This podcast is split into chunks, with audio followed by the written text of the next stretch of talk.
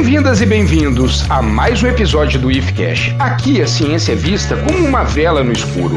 Eu sou o professor Bruno Jardim e antes do episódio, vamos aos recados. Recado número 1: um, sigam o canal e compartilhem os episódios.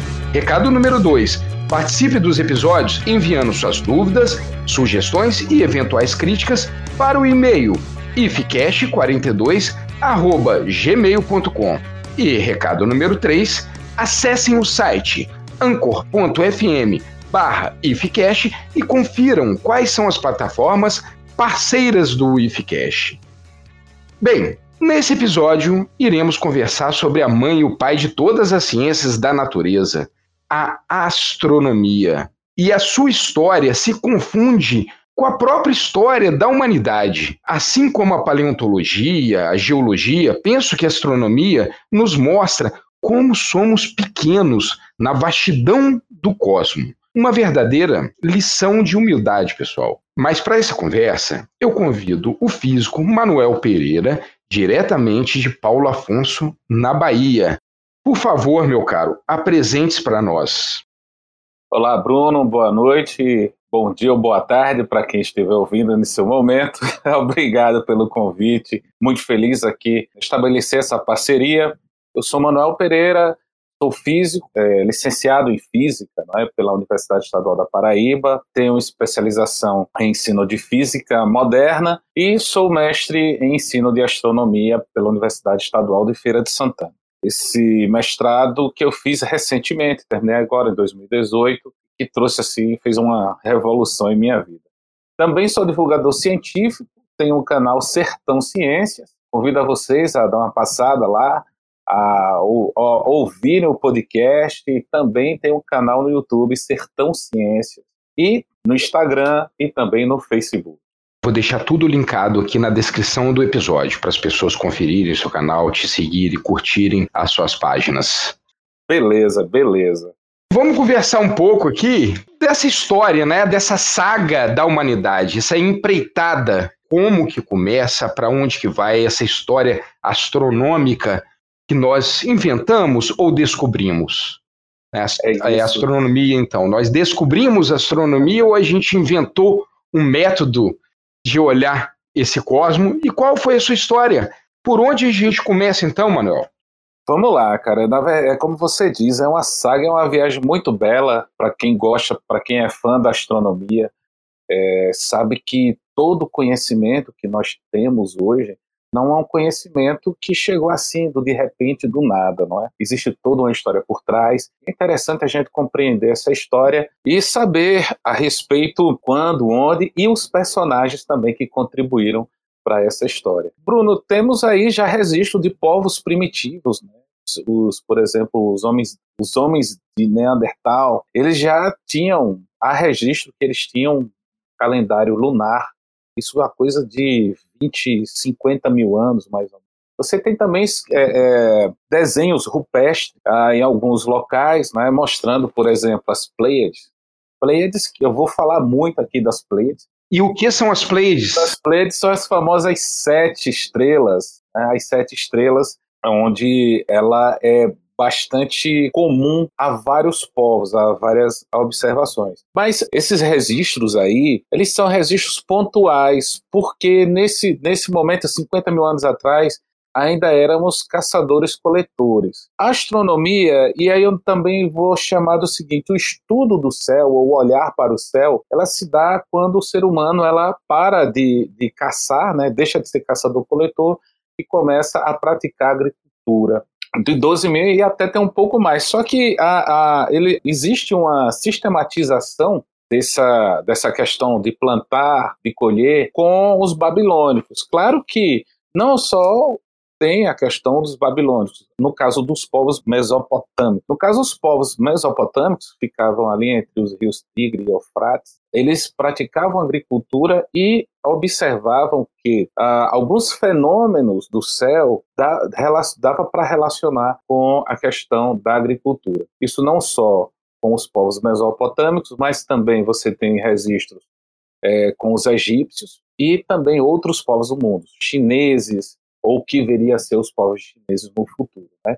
E aí já estou chegando mais ou menos a 3.500 anos antes de Cristo, tá? Certo. Aonde esses povos, principalmente os mesopotâmicos, eles já, já observando o céu, já começam a fazer o chamado calendário lunar, até porque a lua de sete em sete dias ela vai mudando seu aspecto, né, até entre a lua nova e a lua cheia, isso dá mais ou menos uns 29 dias, 28, 29 dias. Então você já tem aí os babilônicos fazendo registro, criando calendário lunar. Deixa eu só te interromper, só para te contar o um negócio. É, isso é um parênteses aqui, aqui na nossa conversa.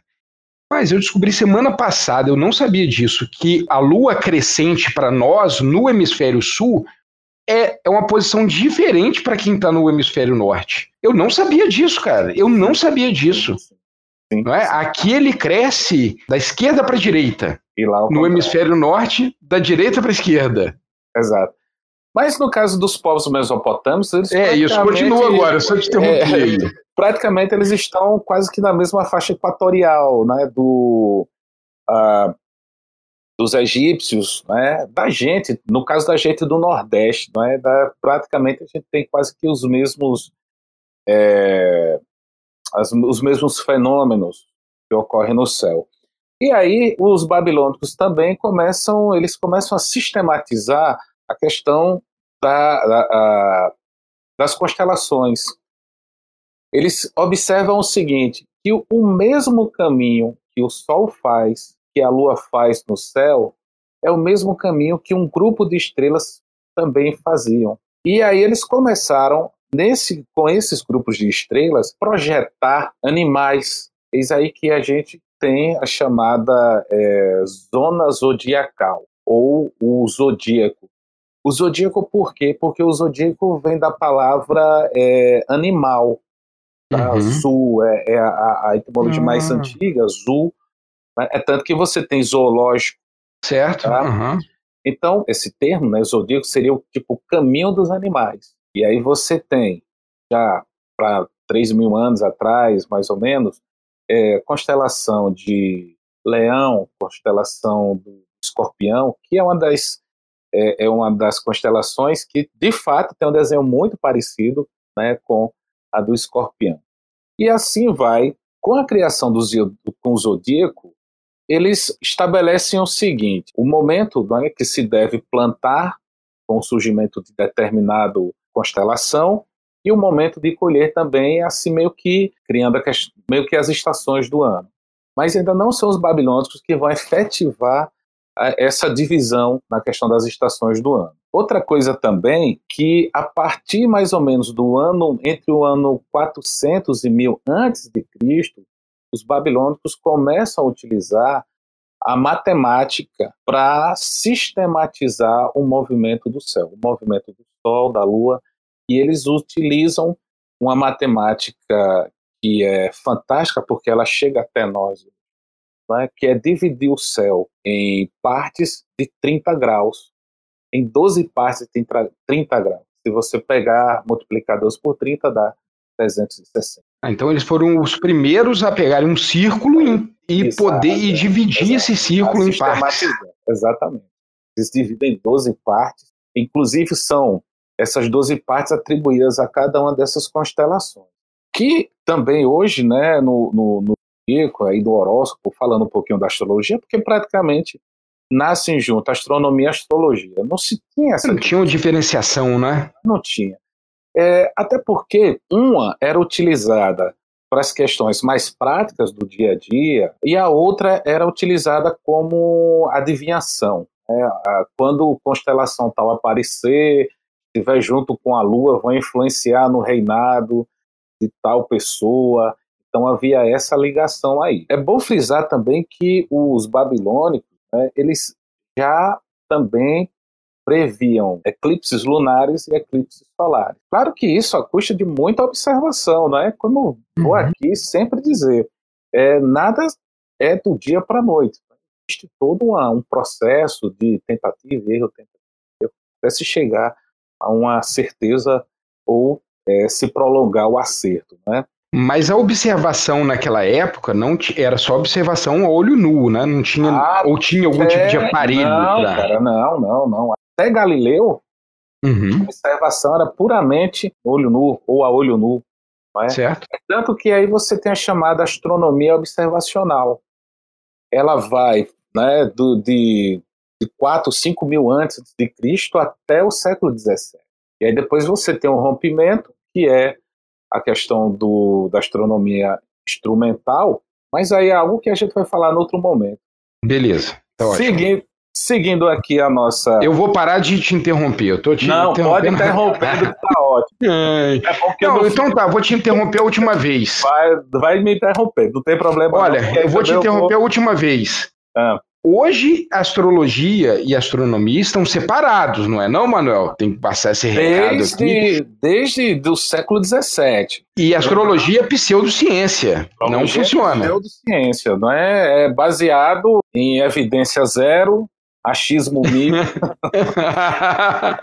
e, e alguém me perguntou, não é, professor, qual é a influência né, dos astros sobre nossas pessoas? Eu digo nenhuma. Imagine que Saturno, que está quase um bilhão de quilômetros daqui de distância, vai acordar um belo dia e dizer, poxa, eu vou lascar com a vida desse camarada hoje, quer ver?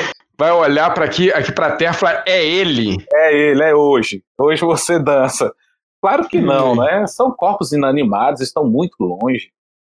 Aham. Essa questão da, de, de- da Lua estar em conjunção com Vênus, em escorpião, gente, não, é, não, não tem nada a ver. Quero, e eu quero aproveitar, não é que certa feita é, tem um aplicativo chamado S- é, Skylight, dá o desenho de uma constelação, eu printo isso no meu celular e às vezes eu coloco, porque às vezes tem, por exemplo, Júpiter, né, tá na constelação de Leão, aí eu vou lá, printo, mas é só uma imagem. Aí eu, eu printei, coloquei no Instagram, aí a pessoa veio né, falar comigo e disse, ué, você não acredita em horóscopo, mas está colocando coisa de signo. Eu disse, não, estou colocando uma constelação que pertence né, à linha do zodíaco, à linha zodiacal, e que ela serve de localização. Porque as constelações, elas hoje nos servem de uma localização.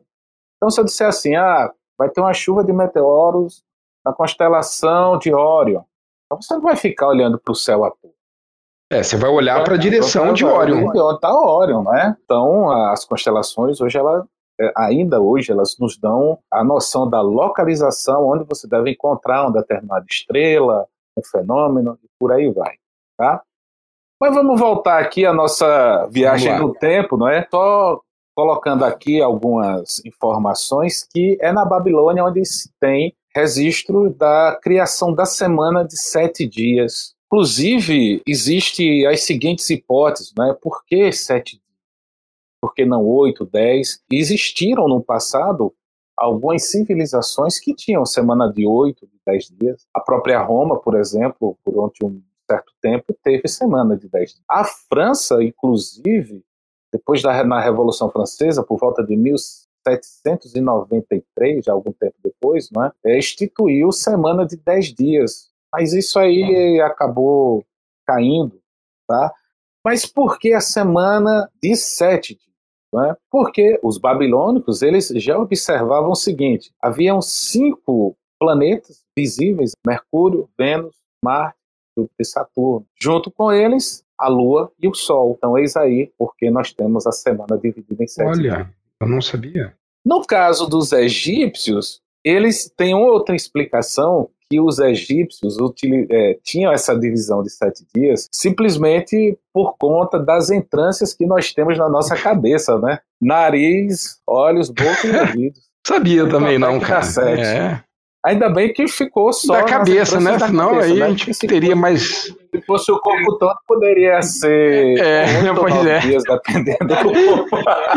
É, verdade, verdade. Então, essa divisão é trazida para a gente, não é? E está aqui até hoje. Só uma curiosidade: a palavra semana no latim antigo é septamana. Os espanhóis ainda fa- eles não falam semana, eles falam septamana, que são sete manhãs. Porque cada manhã, isso ainda vem lá de trás dos babilônios, né? Cada manhã, cada dia era destinado a um deus. E aí os babilônios também, para cada corpo celeste visível, eles, eles atribuíam a um certo deus. Bom, Bruno, acontece que na cidade de Braga, né, Portugal, não sendo ainda Portugal, porque isso foi em 563, o bispo Martinho de Braga, ele instituiu que a Semana Santa deveria ter um, um nome diferente do que era adotado, que era o nome de deuses pagãos, que ainda hoje é adotado nos países, e na maioria dos países europeus, não é? Também na língua inglesa, na espanhola, onde você tem, por exemplo,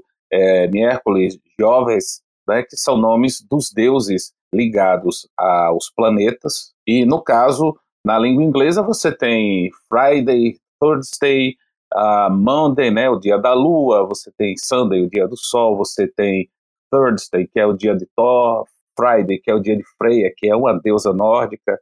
E essa tradição ainda é mantida por esses países, mas aqui ah, no Brasil, por conta da língua portuguesa, ah, se identifica as semanas como segunda-feira, terça-feira, quarta-feira, por aí vai.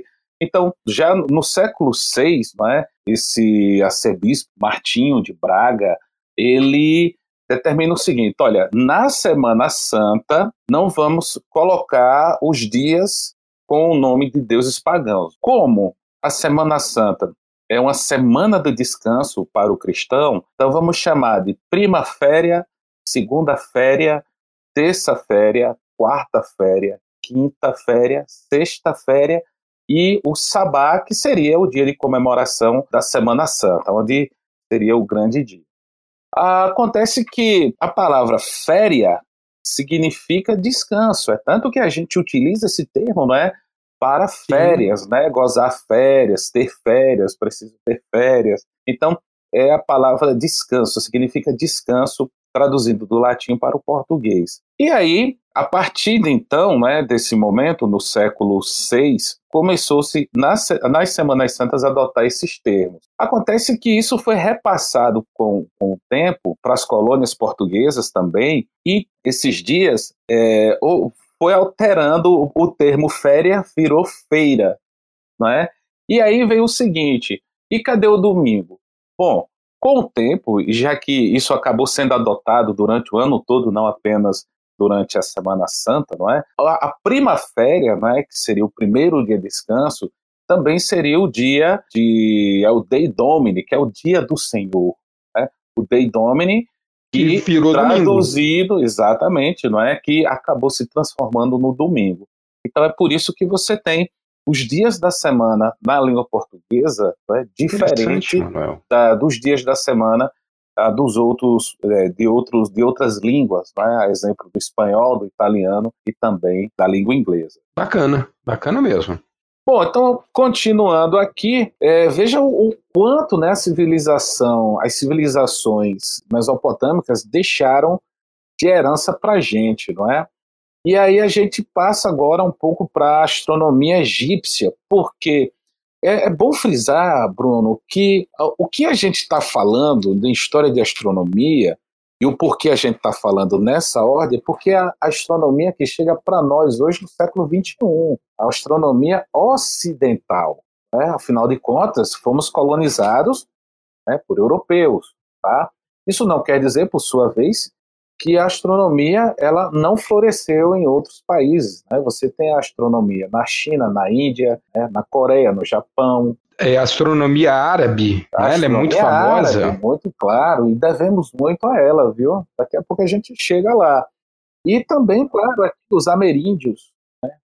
índios que já viviam aqui nas Américas, a exemplo dos maias, seu famoso calendário, calendário preciso, com mais de 5 mil anos de de precisão assim, eles datando. E o calendário Maia render até um filme, né? O 2012. É, exato. é bom, é bom, que, é bom frisar que esse, esse filme né, foi muito oportunista, porque o calendário Maia eles encerravam o ciclo em 2012. Não quer dizer uhum. que foi o uhum. fim do mundo. Só que a uhum. galera fez um estardalhaço medonho, junto com isso, claro, Hollywood sempre esperta e à frente de todo mundo, ó, Vamos fazer um filme. Cara, mas eu vou gosto. te falar que eu gosto lá eu daquele filme. filme. Eu gosto. Eu sempre assisto. E passa toda noite. Você pode procurar um canal que você vai achar. Eu, eu gosto principalmente da, da, das naves que eles fizeram, né? Uhum. Que para agregar bacana. as pessoas ali e tal, eu acho bacana. Bom, mas enfim. Mas aí veja só. Vamos aqui a coisa de 3 mil anos atrás, tá? E saindo um pouquinho da Babilônia, indo para o Egito. E é bom lembrar que esses povos estão muito próximos ali, né? os povos mesopotâmicos, é, é, os egípcios.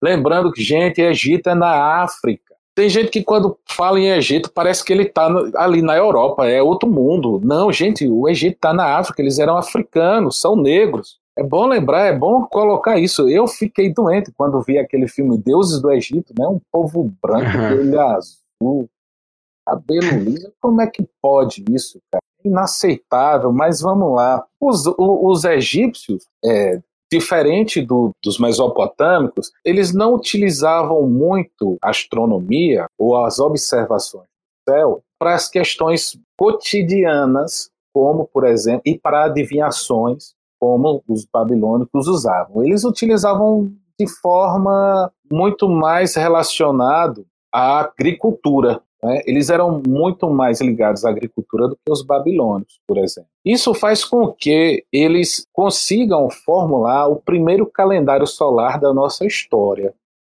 E quando os babilônicos observavam muito a, a, o movimento da lua, os egípcios eles observaram que a cheia que tinha no Nilo, porque eles regulavam a, a sua agricultura através da cheia do Nilo, e eles observavam que a cheia, quando o Nilo né, ia ter a sua cheia, aparecia uma certa estrela no céu que coincidia com o nascer do sol, mas isso era apenas uma vez no ano. Essa estrela é a estrela Sirius. É mais brilhante, né? Ex exatamente. E Sirius, se não me engano, ela faz parte da constelação do Cão, Cão Menor, tá? Salvo engano. Bom, essa estrela, a observação dela, ela é observada da seguinte forma: em um determinado momento do ano, ela aparece e logo após ela aparecer, o Sol surge. Isso é o chamado de nascer ilíaco. Esse nascer ilíaco, ele marca outra coisa também. Os babilônicos utilizavam o nascer ilíaco para determinar quando é que começava a época de determinado signo. Então, por exemplo, leão. Por que, que leão aparece em mês tal e não em, em outro mês? Por quê? Porque quando a constelação de Leão surge, ela é tocada pelo, pelo nascer do Sol. Então isso marca a, o nascimento do, da constelação de Leão e a partir daquele momento é, você vai ter a constelação de Leão durante um de, determinado tempo e depois vem a constelação seguinte. E assim vai. Isso era usado pelos babilônicos. Mas, no caso, os egípcios, eles fizeram o seguinte: eles observavam que esse momento em que a estrela Sirius aparecia no céu e era tocado ou nascia junto com o Sol, isso só acontecia uma vez. E eles ficaram marcando isso e viram que a cada 365 dias esse fenômeno acontecia de novo. Então, a partir daí, eles criam o calendário solar. Claro que com o tempo eles fizeram pequenos ajustes, não é? Porque eles observavam que com o passar do tempo ia surgindo algumas diferenças entre o momento de plantar e o momento de colher com o calendário que eles tinham, por exemplo, eles determinar é, determinada época do ano que era para acontecer, vamos dar um exemplo, momento do, da chegada do inverno já estava ficando diferente. Então, com o tempo, eles foram colocando, ajustando, colocando, em vez de trabalhar com 12 meses, trabalhavam com 13 meses e acrescentavam mais 11 dias. E assim, dessa forma, ajustando. E os egípcios, eles também foram os primeiros a utilizar o sol para fazer o relógio, ou seja, a projeção da sombra em um determinado aparato, eles marcavam as horas, porque eles marcando as horas, dividindo o dia em horas, eles poderiam determinar o tempo que o camarada ia trabalhar, o tempo que o camarada tinha que descansar, o tempo que o camarada tinha para reverenciar né, o faraó, que era o deus então eles já criaram um sistema de horas, inclusive dividindo o dia em 24 horas. Aí você pode perguntar, mas como é que eles faziam isso à noite? Se a questão da sombra, de observar o tamanho da sombra, não é? só é com o sol.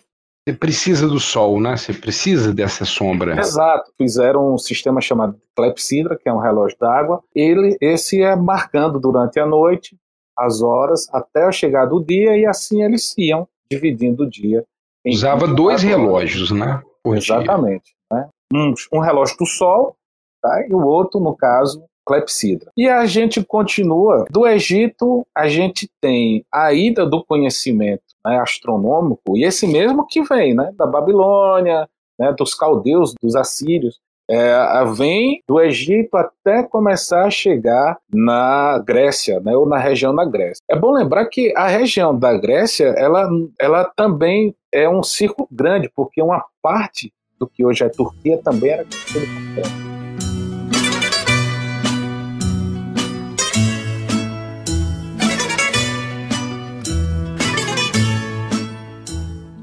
A Grécia, ela tem também um arcabouço de conhecimento muito grande, porque ela já vem herdando né, desses povos uma, uma leitura, né, tem dados também, e eles vão compilando, tá? os gregos vão compilando isso daí e vão passando para futuras gerações.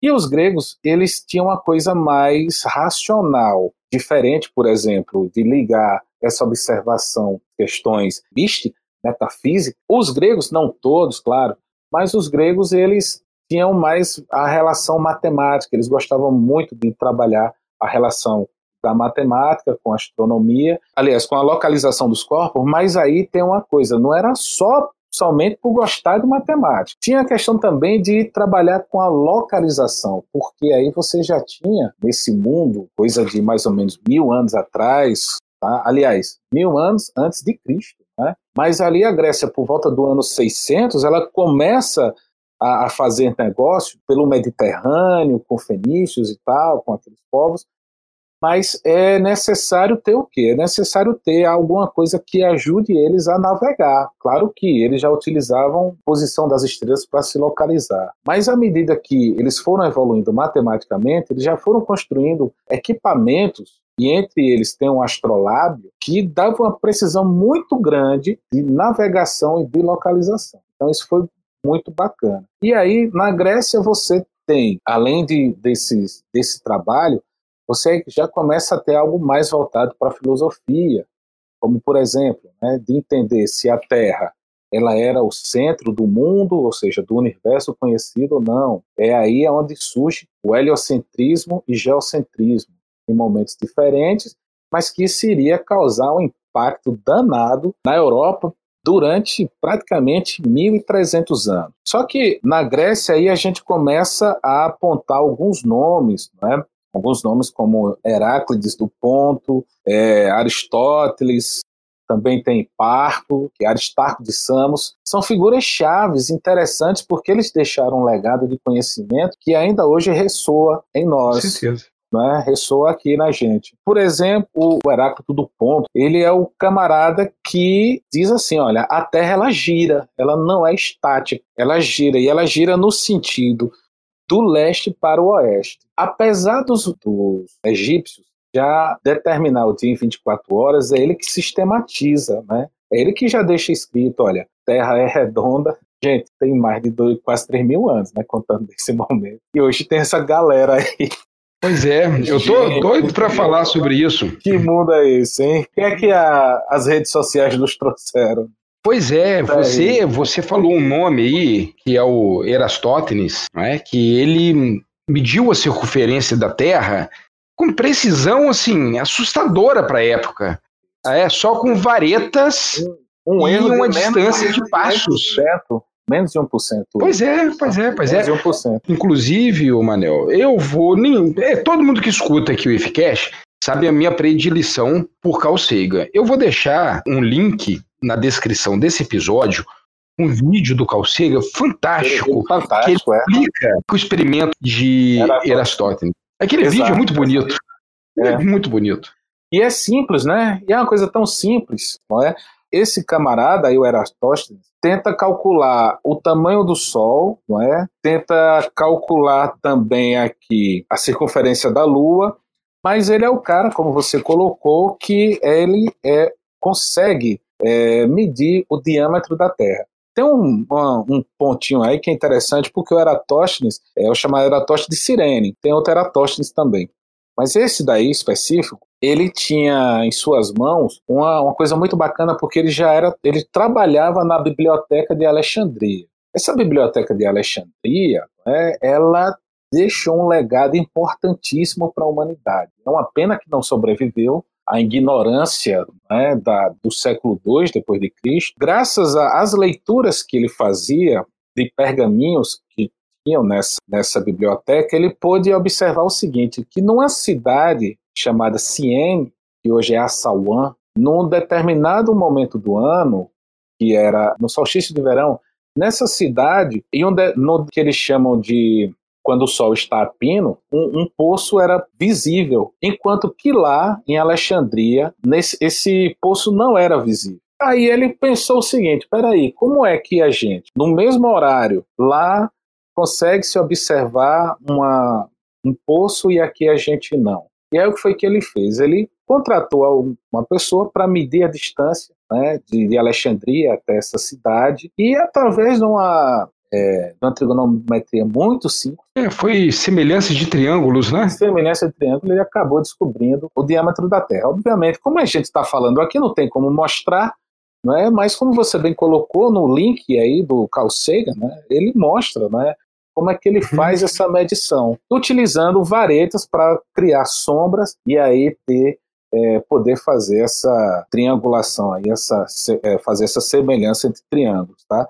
Outra coisa também que o Eratóstenes, ele é o camarada que já calcula a inclinação da Terra. Olha. Calcula a inclinação da Terra. É, isso daí, mais na frente, vai ter um efeito bem que eu vou falar daqui a pouco. Mas aí também tenho que falar do Aristóteles. Aristóteles também figura importante. Ele que concebe já o modelo geocêntrico.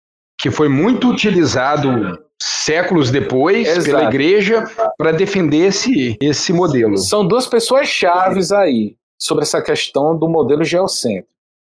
Um é o Aristóteles e o outro é o Cláudio Ptolomeu, que a gente vai falar daqui a pouquinho dele. Estou já chegando nele, seguindo aqui a linha histórica. De Eratóstenes, aqui eu passo para Aristarco de Samos. Então, Aristarco de Samos, ele é o camarada que ele calcula o diâmetro da Lua, dizendo que a Lua é três vezes menor do que a Terra.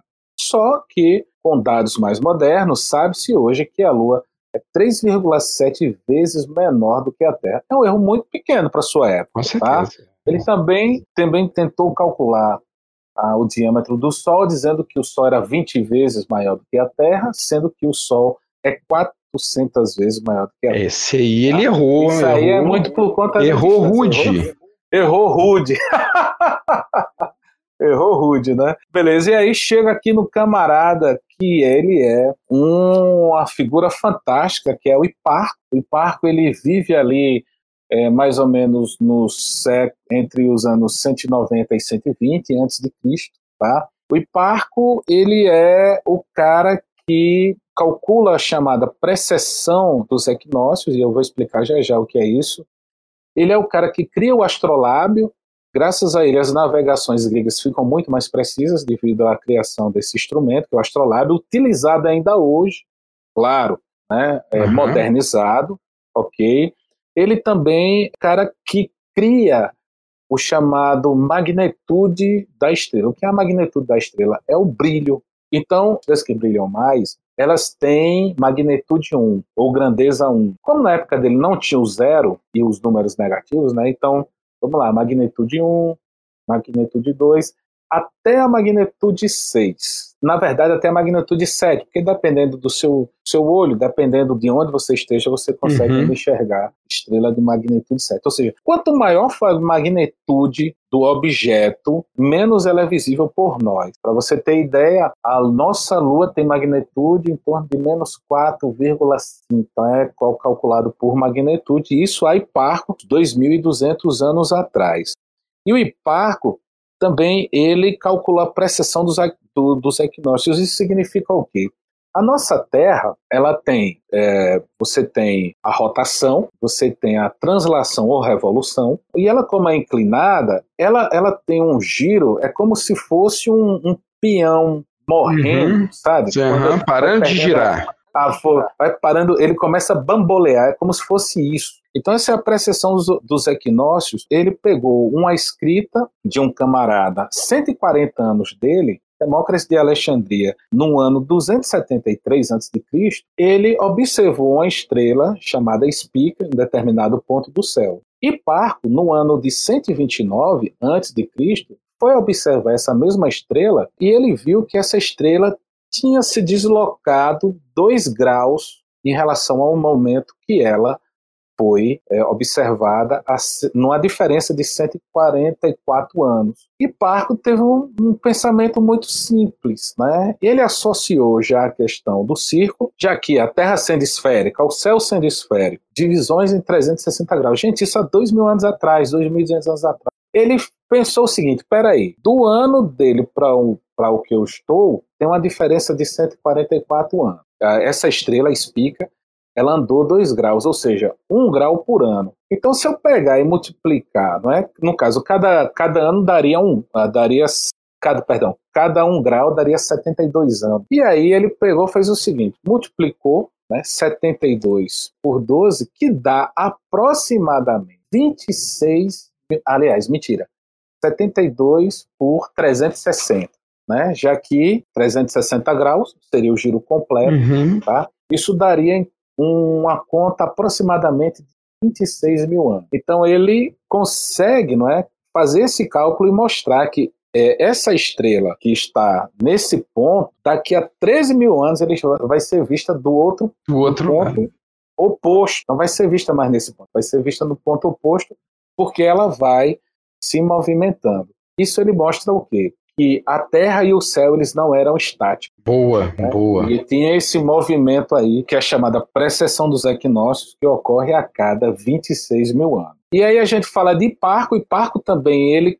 ele faz a catalogação de estrelas, ele catalogou 850 estrelas. Esse catálogo consegue chegar até Cláudio Ptolomeu. E aí a gente chega em Cláudio Ptolomeu, que também é uma figura chave, como eu falei, para essa questão né, do geocentrismo, porque ele já pega a ideia Cláudio Ptolomeu, que já vive é, no ano, nasce no ano 90 depois de Cristo, morre no ano de 168 depois de Cristo. Então, esse Cláudio Ptolomeu, ele já pega toda uma gama de conhecimento, ele nasce em Alexandria, ele se torna diretor lá também, ele se torna um dos grandes dentro da biblioteca de Alexandria, e ele faz um compilado que se tornou um livro conhecido como Alma Gesto. Alma Gesto, já ouvi falar nisso. Esse, esse livro é de uma importância é, muito grande para a astronomia ocidental, porque é um livro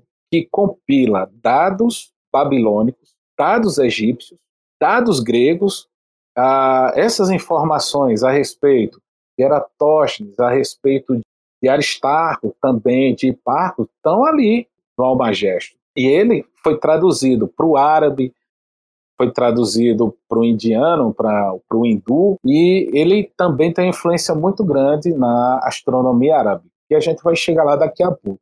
Mas aí o Cláudio Ptolomeu tem no seu trabalho é, o seguinte, ele além de chancelar a ideia do Aristóteles, Terra é o centro do universo, ele também diz que os planetas eles giram em epiciclos perfeitos, e essa ideia ela é abraçada pela então Igreja crescente, a Igreja Católica, o que viria a se tornar a Igreja Católica, não é?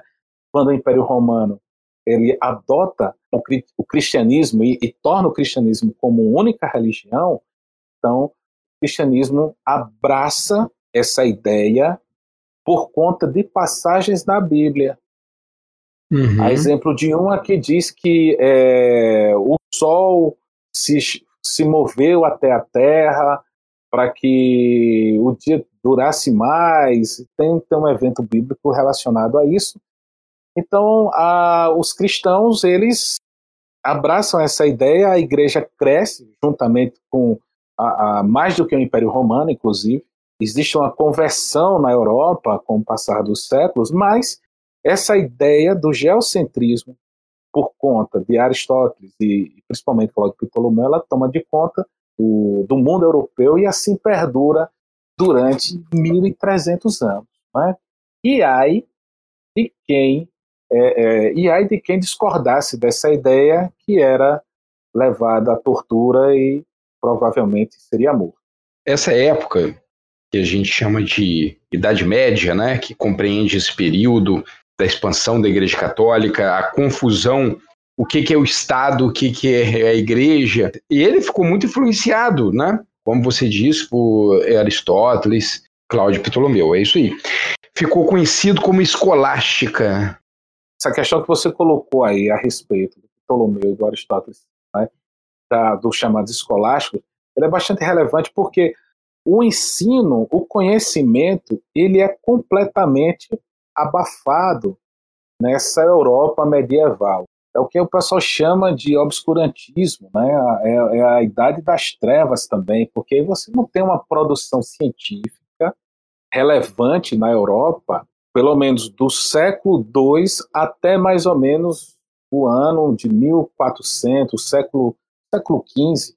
Quem faz isso para a gente, humanidade, são os indianos, desenvolvendo astronomia fantástica, de precisão, com a matemática muito avançada, com escolas é, bastante modernas em relação é, ao ensino da astronomia, né? mas ainda assim apegadas às questões de adivinhação, né, da astrologia, os chineses e também os árabes. Né?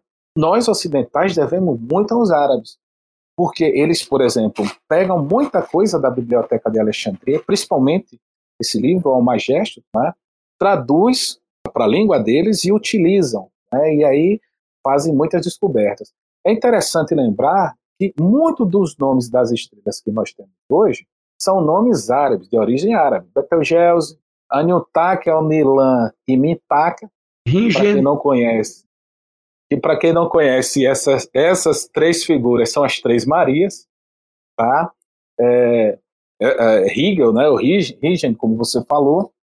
Então, a, nós pegamos de volta o conhecimento antes da Idade Média, né, pegamos com os árabes e aí utilizamos esses nomes ainda hoje para identificar muitas das estrelas que nós vemos. Só um detalhe, a, o Almagesto é um nome árabe que significa é máxima, seria tipo a obra máxima, tá? Al Majesti. Na verdade, o nome do livro é, em latim, ou não no caso em grego, não é? Seria sintaxe matemática. A sintaxe matemática seria uma, uma compilação da matemática que ele tinha, ou que ele fez, tá? Mas aí, como a gente importou no final do século XV, né, dos árabes, então veio com o nome de Almagé.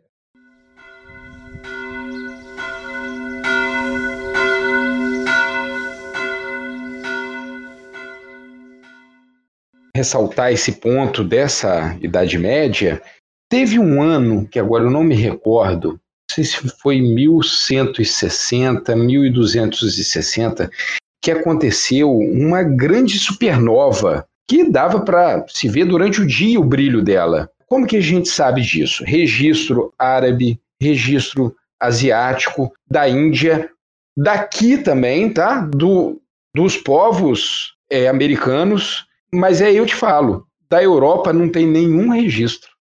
Exato, porque a Europa é, lê a questão da, da leitura ficava restringido apenas a quem?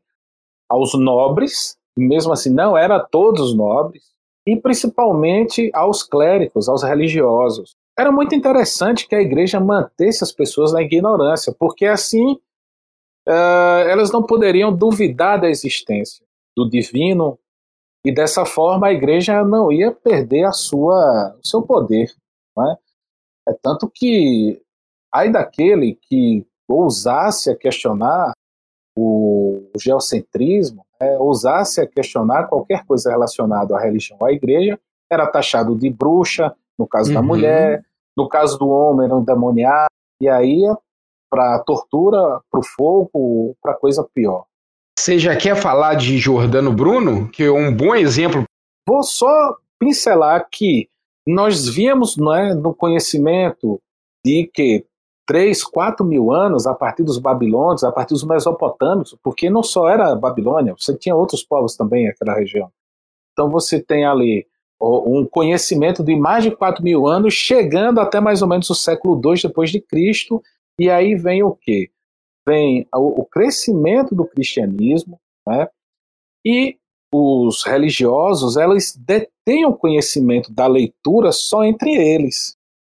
Pois é. E, no caso, o, a Biblioteca de Alexandria, que era um, uma, um dos lugares mais importantes né, no conhecimento do mundo daquela época, já não existia, foi queimado, né, foi derrubado. E a gente tem um corte de, como, como você disse, como eu disse, de mais ou menos 1.300 anos até começar o conhecimento voltar a florar na Europa. E aí vem o Giordano Bruno.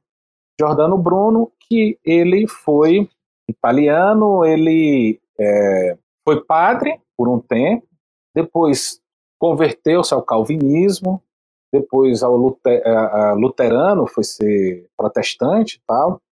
Mas é, na história dele, ele se destaca porque ele defendia o heliocentrismo e mais, ele dizia que cada estrela era um sol e que cada sol tinha um mundo parecido com, com o da gente, né?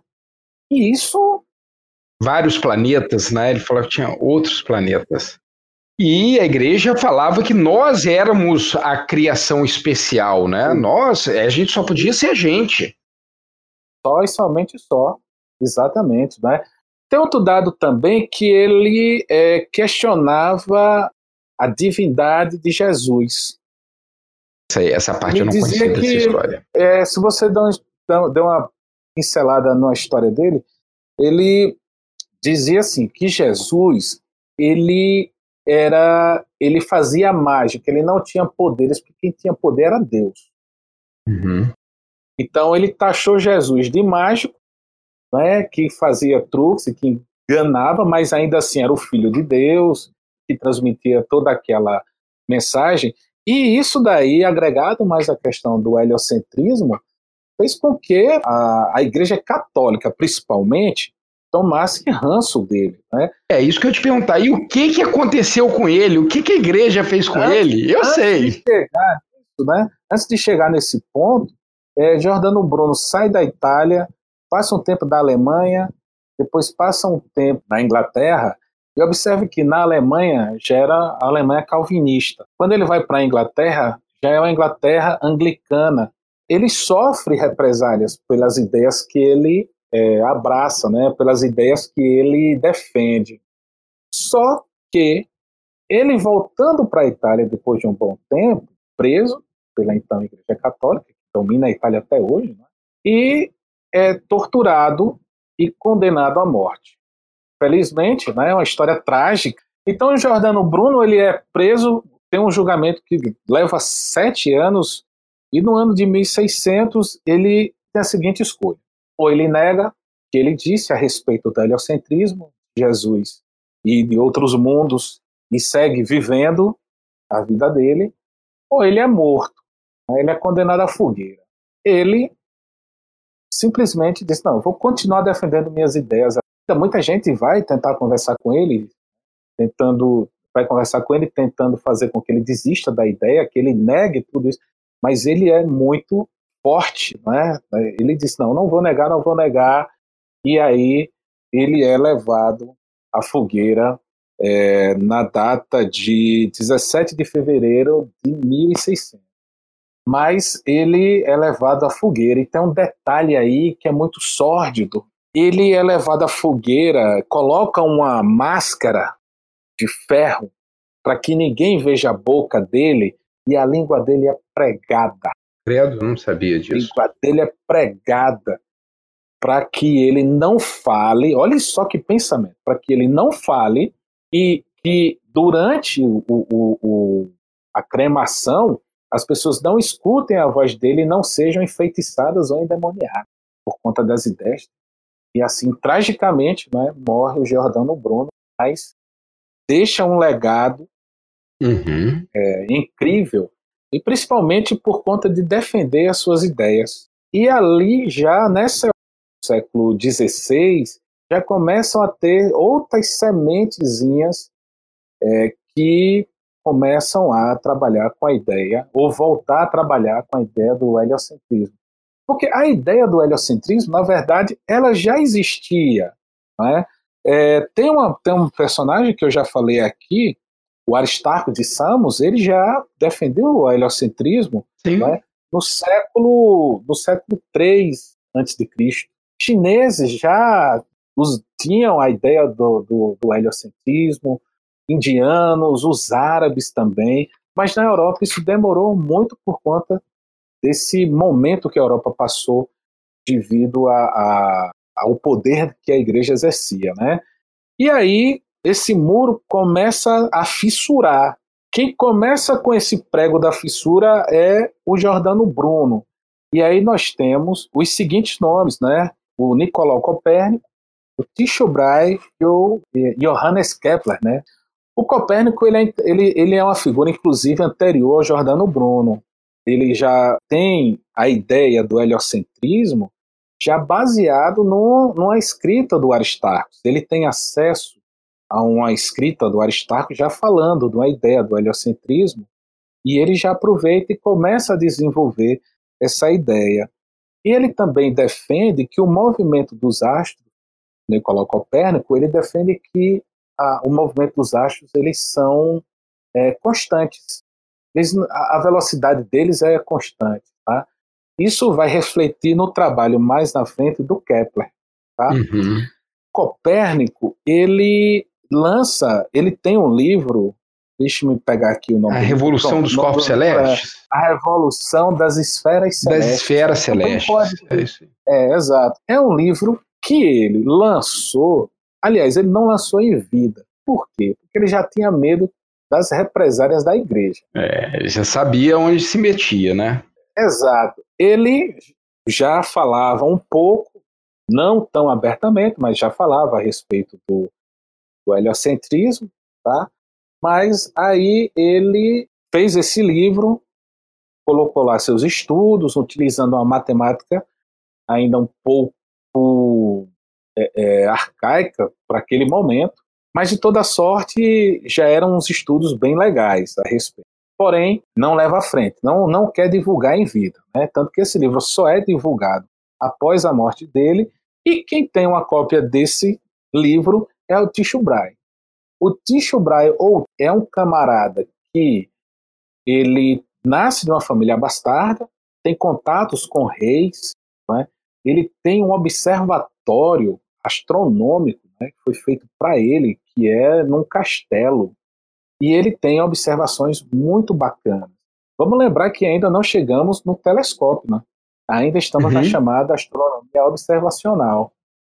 E aí o Tycho Brahe faz registros do movimento de Marte, faz registros da relação dos planetas, né, com a Terra, com o Sol, e ele tem um, uma, uma tirada muito simples. É muito mais fácil você modelar matematicamente o Sol no centro do universo, ou do universo conhecido, do que a Terra. Porque é muito. Se o Sol é muito grande, então é muito mais fácil que os corpos orbitem em torno dele.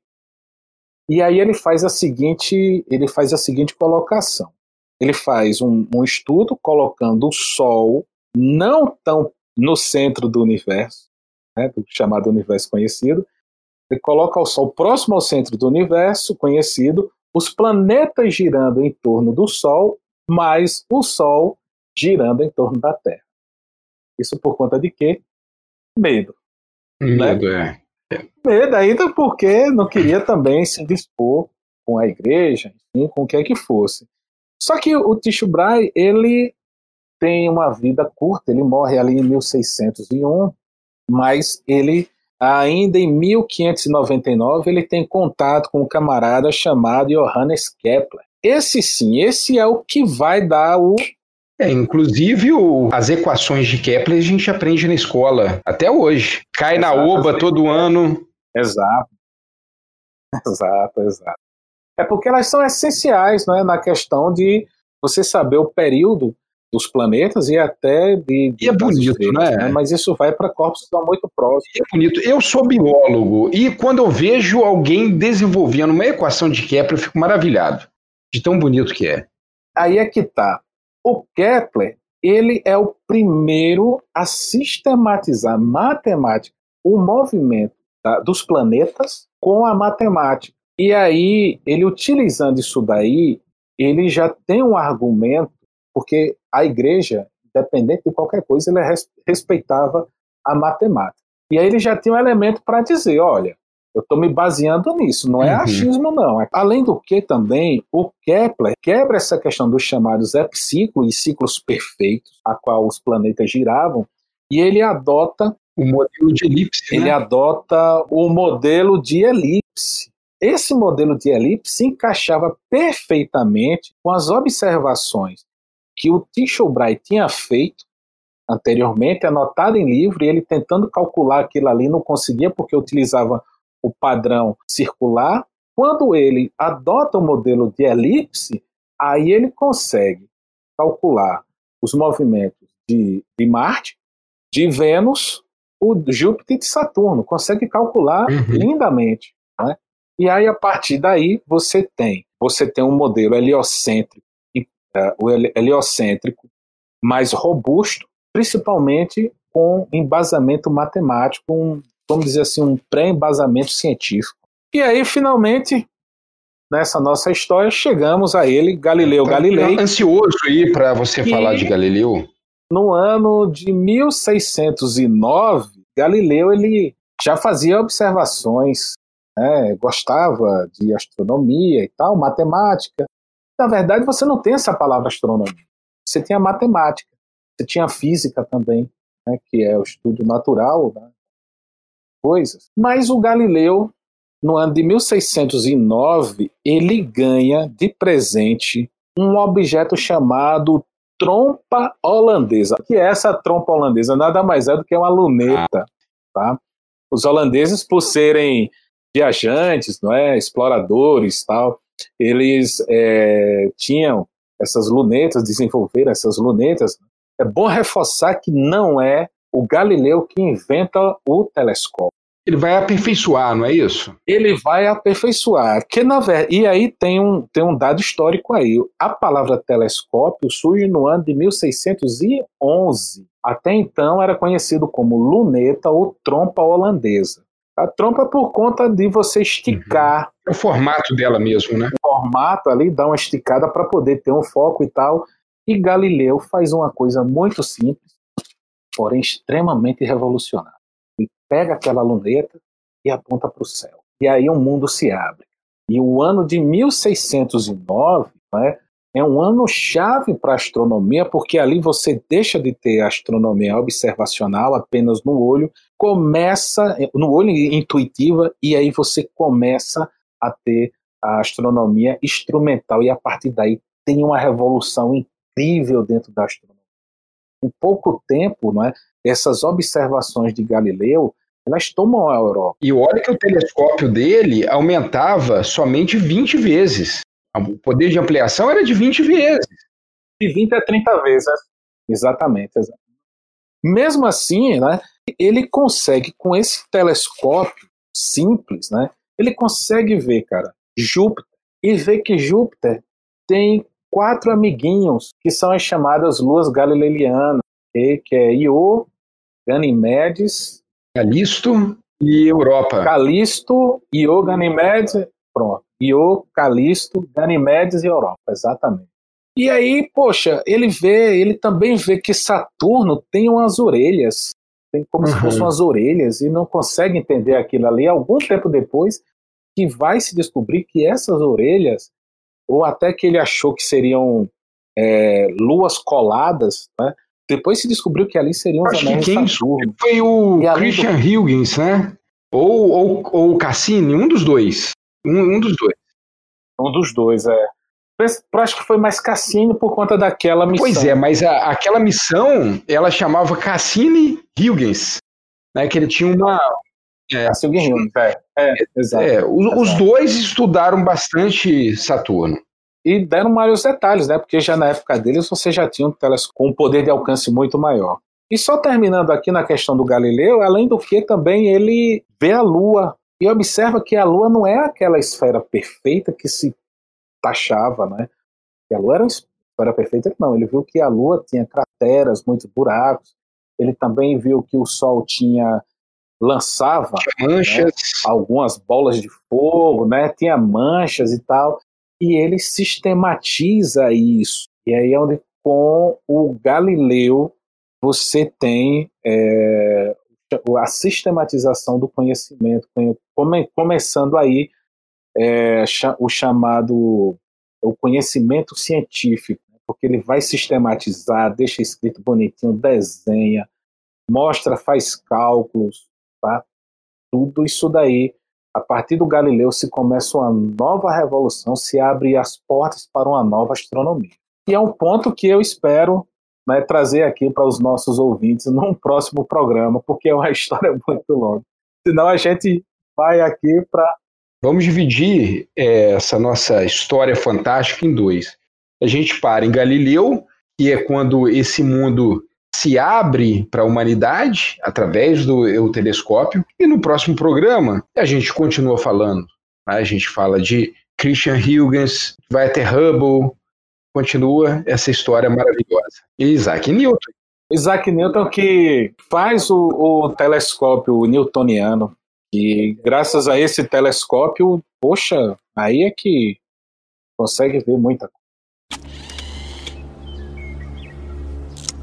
Ao infinito e além!